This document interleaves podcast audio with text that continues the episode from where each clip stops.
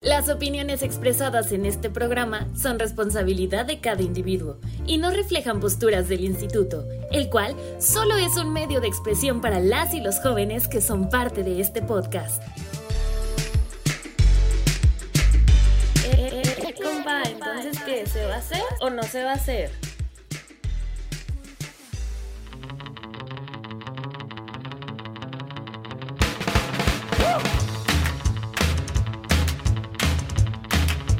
Hola a todos, sean bienvenidos a un podcast más de Se va a hacer o no se va a hacer por parte del Instituto Municipal de la Juventud de Corregidora. Mi nombre es Pablo y el día de hoy vamos a hablar de un tema bastante interesante que es el tatuaje. Y antes de entrar en esta materia les voy a hablar un poquito de, de esta historia, de este arte. Aquí el invitado ya me corregirá si es verdad o no. Bueno, pues según mi investigación que hice en la internet. Nos dice que, bueno, el tatuaje es tan viejo que no se tiene una fecha exacta de cuándo nació, cuándo surgió. Más o menos ahí se remonta al neolítico, donde encontraron unos restos de una persona que tenía tatuada las rodillas y la espalda. Y esta momia es mejor conocida como Otzi y se encuentra actualmente en el South Trolley Museum of Archaeology. Y Obviamente el tatuaje es más conocido o, tiene mayor relevancia en los pueblos polinesios y es donde los marineros cuando andaban así de viaje en sus barquitos llegaron ahí como que les latió y dijeron, oh rayos, esto está chido y empezaron a traerse esta, este arte hacia occidente y fue así como empezaron a, surgir el tatuaje acá en, América. Y como tal, el primer tatuador oficial conocido en Occidente fue Martin Hildebrand, eh, el tatuador oficial de, los bandos de la Guerra Civil Americana. Y a partir de entonces es cuando se surgió el tatuaje aquí en, en toda América. Y bueno, ya les platiqué un poquito de la historia del tatuaje. Y para eso no estoy solo, no crean que solamente les voy a hablar de lo que leí en Wikipedia. No, aquí tengo a un invitado, joven, emprendedor, artista, músico, Juan Luis Tapia. ¿Cómo estás, Juan Luis? Muy bien, Pablo, muchas gracias por la invitación y por esa introducción tan, tan detallada. Muy interesante lo del primer tatuador y cómo se introdujo a Occidente, dijiste. Así es. A Occidente, súper. No, me equivoqué en algún dato? Eh, pues, o sea... Cuéntanos tú tu versión, digo, porque... Fíjate que, que, o sea, eso, eso sí lo sabía, ¿no? Sabía que, que, o sea, como no había realmente como datos precisos de cuándo fue cuando inició la, eh, o sea, el tatuaje. Lo que es cierto es que a inicios de todo esto, pues el tatuaje era algo ritualístico, ¿no?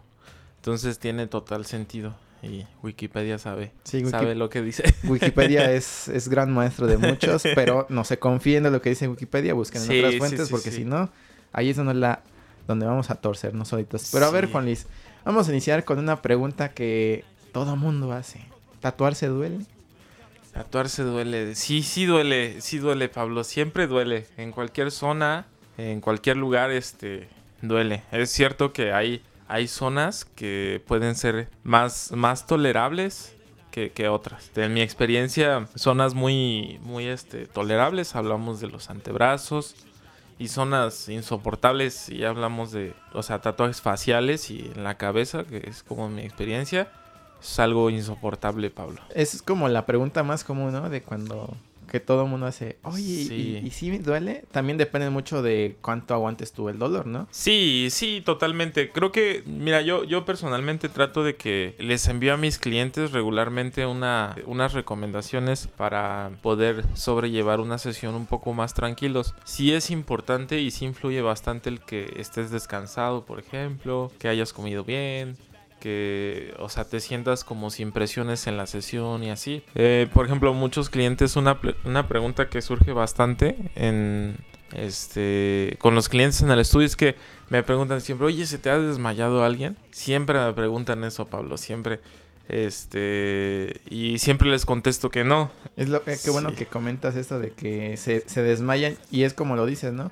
Muchas de las veces cuando se van a tatuar, pues van así todos nerviosos. sí. Y hay algunos que estaban temblando así. Sí. Porque a lo mejor es su primer tatuaje. O incluso aunque ya te hayas tatuado con anterioridad, pues aún así este nervio no, no está como que, que se te vaya, pues, sino... Sí, no. Siempre va a ser como con ese nervio dependiendo también en qué zona te vas a tatuar del cuerpo. Exactamente. Y, como dices, cuando es a lo mejor en la cabeza o en el cuello, como este tipo de zonas que, pues, que no hay como tanta carnita. Sí, pues, justo. Es donde duele, ¿no? Así es. Sí, exactamente. creo que sí, todo radica ahí. Creo que sí, el tatuaje genera un, un nerviosito que creo que todo el mundo debería sentir alguna vez en su vida. Platícanos, ¿cuáles son como los consejos que tú les darías a las personas que por primera vez se van a realizar un tatuaje, sea la zona del cuerpo que sea. Mira, con respecto como a, recomendaciones previas antes de la sesión de tatuaje, o sea, del procedimiento de tatuaje, lo que yo les recomiendo es que no, no ingieran alcohol de menos 12 horas antes de su tatuaje. Y, bueno, o sea, descansar súper bien. Eh, les recomiendo que, bueno, si la sesión es en la mañana o en la tarde, que puedan este eh, consumir alimentos al menos una hora antes de su cita. Eso ayuda a tomar agua. Les recomiendo incluso que lleven algún... Eh, ahí en el estudio tenemos eh, dulcecillos y así. Este, por esta cuestión como del nerviosismo que hablamos, como que el azúcar y todo ese rollo, pues como para que estén bien. Bolillo para el susto, Ajá, justo. sí, tenemos nuestros bolillos para los clientes. No, no, eh, creo que creo que sí e, esa es la principal como yo creo que descansar bien un, un, día antes de tu tatuaje. Otra cosa es el tiempo que nunca estén presionados para ir a tatuarse. Siempre dispongan literalmente todo su día para un tatuaje no importa si es en la mañana o en la tarde. Llevar ropa cómoda siempre estar cómodo en tu sesión literal o sea si si puedes irte en la pijama, el pijama está perfecto. Así, mientras más cómodo estés todo el tiempo durante tu tatuaje, más tolerable va a ser todo, ¿no? Y bueno, ahorita ya nos platicas como esto previo, pero pero antes, por decir, este, quiero imaginar que te pasa con muchos clientes cuando llegan a cotizarte. ¿Cómo, cómo, qué tienen que hacer para que sea un poquito más fácil el trabajo para ti?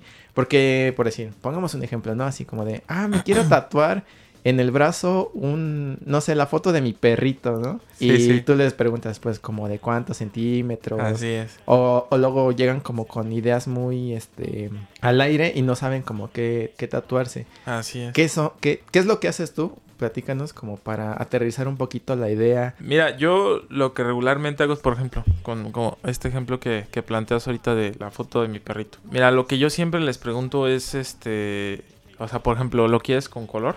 ¿Lo quieres en negro? Ya me dicen, ah, bueno, pues lo quiero en a color. Vamos, algo que es un poco más complejo. Yo lo que trato, Pablo, es llevarlos por el camino de lo que yo sé. Yo regularmente los estilos que considero que hasta cierto punto trabajo, trabajo bien y en los que tengo como experiencia son el tradicional, el tatuaje tradicional, algo en acuarela. Eso es algo que, que yo siento que trabajo bien. Entonces si me dicen, bueno, lo quiero a color eh, comienzo como a mostrarles referencias de cómo se vería un perrito con estilo, por ejemplo, tradicional. Eh, regularmente los tatuajes que son como en acuarela tienen un toque, un toque de blackwork, que es otro estilo que yo regularmente este, trabajo prácticamente diario, que es lo que más me piden. Y creo que es un estilo que se adapta como perfecto, ¿no? O sea, por ejemplo, si esta persona quiere retrato de su perrito, pues no lo quiere a color, yo le hago el mismo blackboard que le iba a hacer con la acuarela, pero sin la acuarela. Ese es el camino por el que yo trato como de llevarlo siempre, porque pues hasta ahí llega como mi experiencia en este momento. Es muy importante que sepan cuántos centímetros, la zona ah, del, del, cuerpo que se quieren hacer, ¿no? Fíjate que esto influye bastante en lo del estilo. O sea, tipo, quiero el retrato de mi perrito y le ¿Qué tan grande lo quieres? ¿O en qué zona? Especialmente en qué zona lo quieres. Ah, pues en el antebrazo.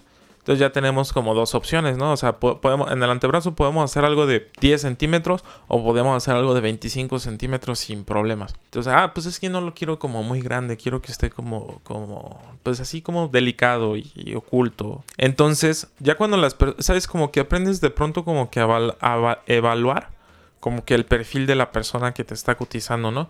Sea, hay personas que son como, como más serias, ¿no? Como más reservadas, que tú sabes que le va a ir perfecto un tatuaje como más minimalista, ¿no? Un tatuaje como más este fino, detallado, elegante, vamos a decirlo. Y hay personas que son eh, un poco más extrovertidas que este incluso te dan carta abierta. Dices, ah, yo quiero de mi perrito, haz lo que quieras, ¿no? Básicamente. O sea, veo que haces Blackboard, veo que haces tradicional, tú adáptalo como creas que es mejor.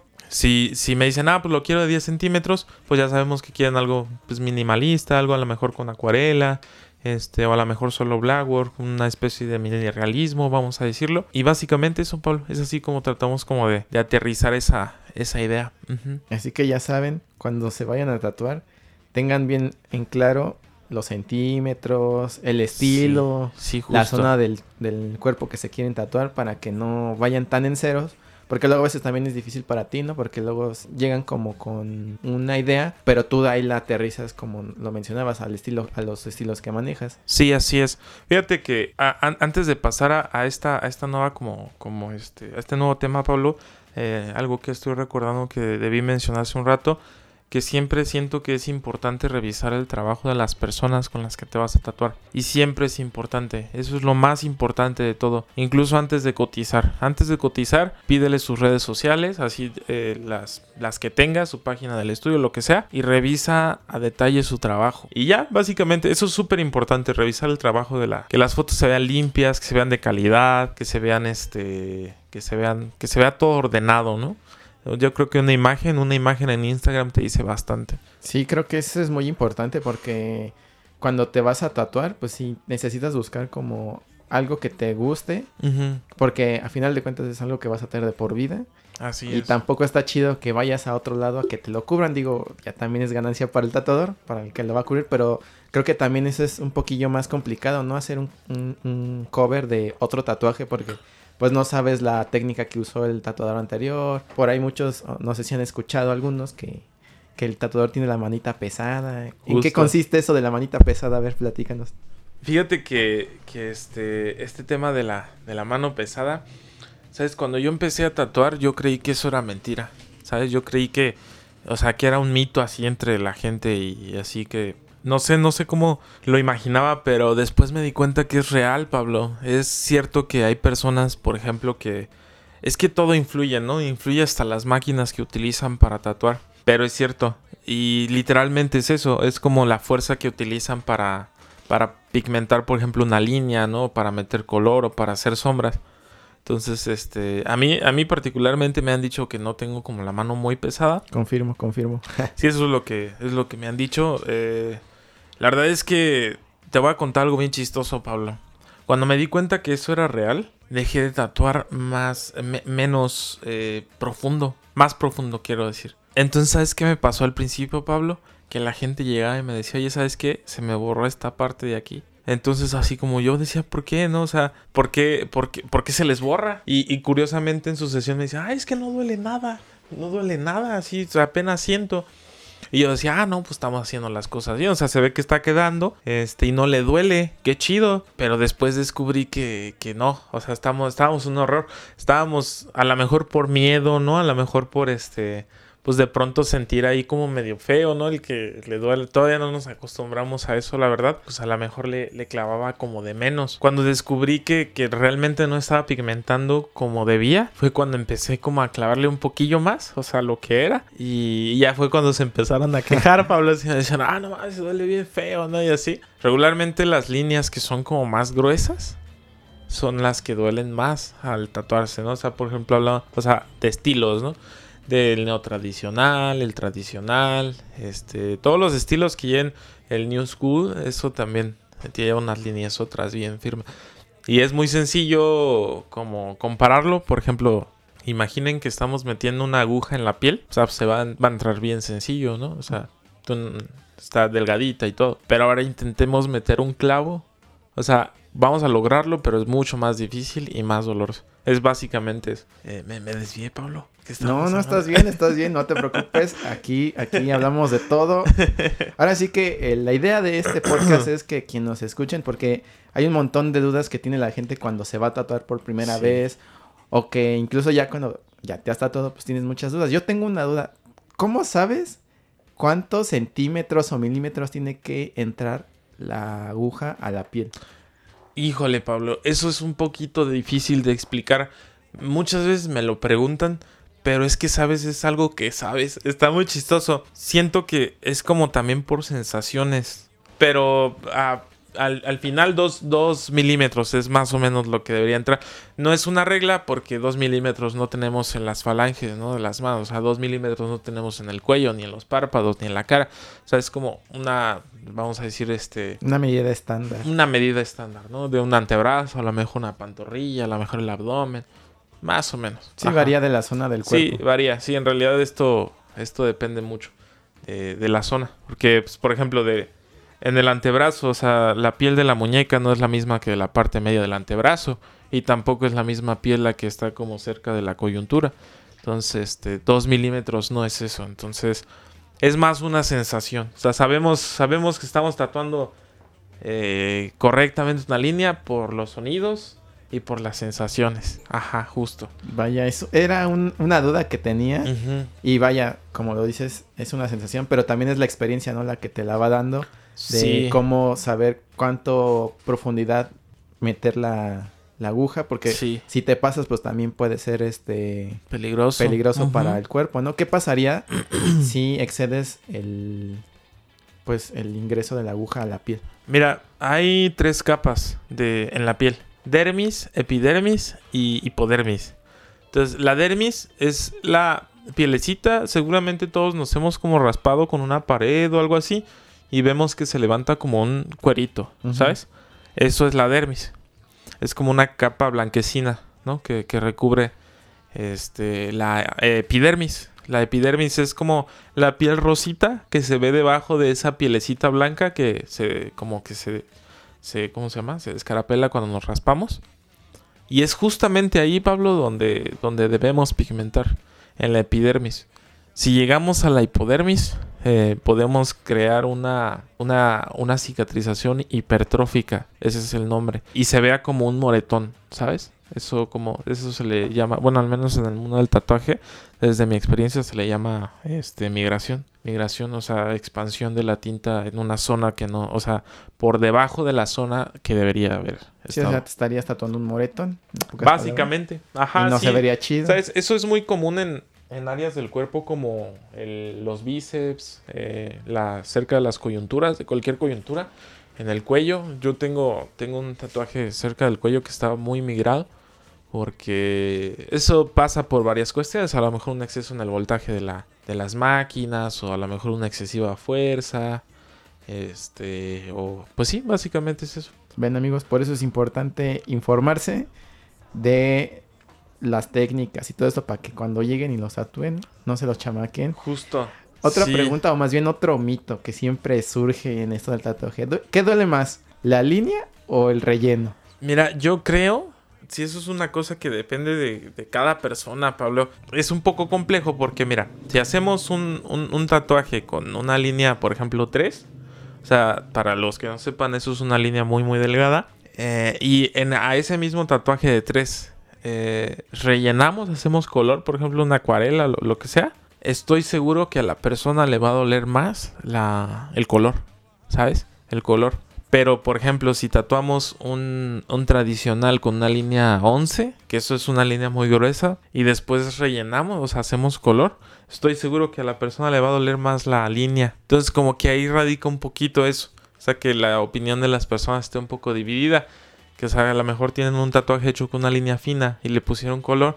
Cuando les preguntan, le dicen, ¿qué te lo dio más? Ah, pues el color. Y cuando tienen un tatuaje que tiene línea gruesa y el color, ese ¿qué te dolió más? Ah, pues la línea gruesa. También, bueno, yo tengo otra teoría, ¿no? De que ya te duele el relleno o, el color porque ya está irritada la piel y ya, pues por decir, como comentas, ¿no? Que hiciste líneas delgadas y luego le metes el color, pues obviamente la piel ya está irritada. Así es. Y, pues como tienes que estar limpiando la zona para ver si sí, dónde le falta color, pues Exactamente. tienes que estar ahí dando unos repasones para que quede bien. Exactamente. Por eso es que esa es mi teoría, ¿no? Que en ocasiones llega a doler más el, el relleno, el color que la línea. Sí, exactamente. Ahora, hace ratito comentabas de líneas. ¿Cuántos tipos de líneas son? O sea, ahorita que dijiste de tres, quiero suponer que tres es porque tiene tres agujitas, ¿no? Así es. ¿Cuántos tipos de líneas hay? Mira, hay desde 1 hasta 18. Pero es que hay dos cosas, Pablo. Hay como dos tipos eh, como de medidas eh, que se utilizan para, para distintos fines. Por ejemplo, hay... Em, Hay, hay dos, dos, este, vamos a decir, dos medidas. Una es RL y otra es RS. Por ejemplo, la RL es como una punta de una pluma y la RS es como la punta de un plumón. Eh, esa aguja RS que hablamos, que las, las eh, son las siglas de Round Shader, en realidad se utilizan más como, o sea, se deberían de utilizar un poco más como para sombra.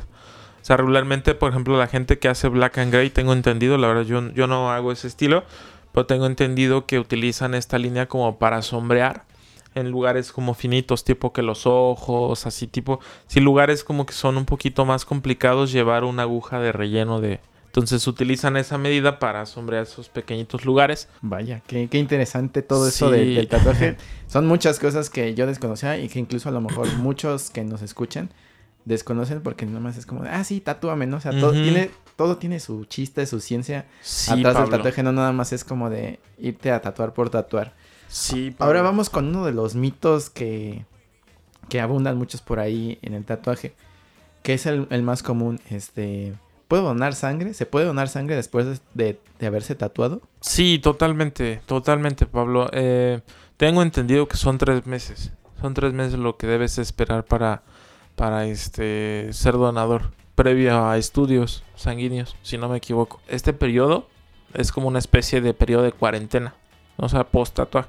O sea, porque podrías contraer alguna enfermedad, alguna infección relacionada al procedimiento del tatuaje, que resultaría en este tiempo. Entonces, básicamente por eso. Tres Bueno. meses. Y la otra es, ¿puedo comer carne de puerco después de tatuarme? Eh, alimentos que sean como de un- una desinfección delicada son alimentos que podrían perjudicar cualquier herida. Entonces, básicamente es una, un procedimiento incorrecto de, de cocción podría generar una alergia en cualquier herida, no nada más en un tatuaje, en cualquier herida. Vaya, bueno, pues ahí están algunos de los mitos y teorías del tatuaje. Ya escucharon aquí a Sí. Juan Luis. Y ya para, para irnos despidiendo, ¿cuáles son tus tres tatuadores favoritos? O sea, sin pensar, para mí es un tatuador de Los Ángeles, es mexicano, eh, tiene su estudio en, en Los Ángeles, sí, eh, se llama Tinta Rebelde. Este, él se llama Roca Billy Ray. Bueno, ese es su nombre como de, de, o sea, que le pusieron como tatuador. Y, por ejemplo, ya hablando como de, de, un par de tatuadores que, que me inspiraron mucho, así para mi gráfica. Son tres, Pablo. Te voy a decir tres, la neta. Se llama Paul Anthony Doubleman. Así pueden, deberían buscarlo todos. El segundo, él sí es italiano, estoy seguro que sí es italiano. Se llama Samuel Briganti. El tercero se llama Mike Chambers. Estos son los cuatro tatuadores que, que sin duda siempre que me pregunten eso voy a, voy a decirlo. Así. Pero antes de irnos ya, así ya, ahora sí, final, final. Ahora sí. ahora sí ya, este, recomiéndanos dos canciones para escuchar en la semana. Dos canciones. Híjole, de cualquier tema, de lo que sea. De lo que sea. Excelente. Eh, híjole, está difícil, Pablo. Es que ahori- ahorita, ahorita venía escuchando una, una banda, una banda que es este de Dinamarca, de un género de los ochentas que se llama Psychobilly, que se llama Necromantics. Y la canción que venía escuchando se llama Anaheim After Dark. Espero que mi pronunciación no esté como muy acá, así se llama. La segunda La recomendación. segunda recomendación. Mira, hay una banda igual de Psycho Billy, de igual, creo, no estoy seguro, pero creo que sí es de los ochentas también, que se llama The Sharks. The Sharks, así lo, lo encuentran, The Sharks, eh, Psycho Billy, que se llama Hawker o Hawker. Este, y ya, Pablo, básicamente eso. Pues muy Creo bien, ahí les- tienen esas dos recomendaciones Ajá. de Psychobilly para que las escuchen. Sí es. En estos días acá se, se muevan y, y nos Sí. digan si sí les latió o no les latió. Y ya para despedirnos, ahora sí, final, final, final. Ajá, final. Este, Final. tus redes sociales, ¿dónde te encuentran para que vean tu trabajo? Sí. Y también si quieren tatuarse, eh, ¿dónde, ¿dónde está tu estudio? Y todas estas cosas para quienes quieran hacerse un tatuaje contigo, pues te puedan preguntar. Sí, sí, mira Pablo, eh, mira, las redes sociales que más uso, en las que más estoy activo, eh, son Instagram, que me pueden encontrar como Juan Luis Tapia J, Juan Luis Tapia J, todo junto, diagonal trad, tatoist, ¿no? Eh, y hay otra que es para, e- esa cuenta es más como para el tradicional, para los tatuajes con color. Y tengo otra que es igual, que seguramente les van a salir los dos cuando lo busquen. Juan Luis Tapia J. Eh, guion bajo eh, Blackwork. En la descripción de mi, este, de mi perfil está mi contacto de WhatsApp para que pues más fácil puedan cotizar y así. Si no por un DM, perfecto y cotizamos. Así que ya se la saben, si se quieren tatuar tradicional, Blackboard o otro estilo que tengan en mente, pues aquí Juan Luis se los mucho adapta y se los hace.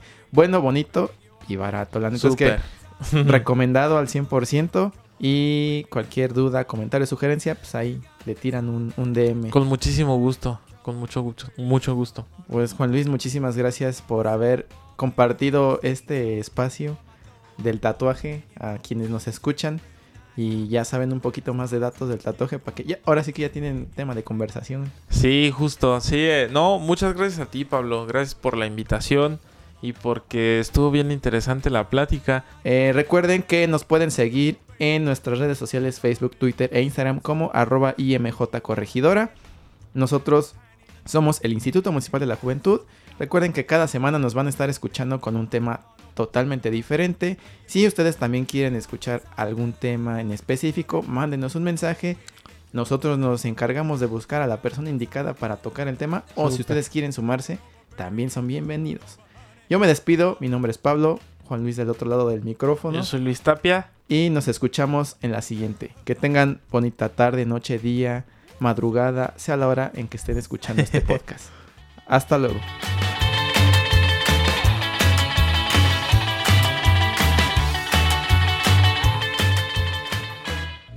Este programa es público, ajeno a cualquier partido político. Queda prohibido su uso para fines distintos al desarrollo social.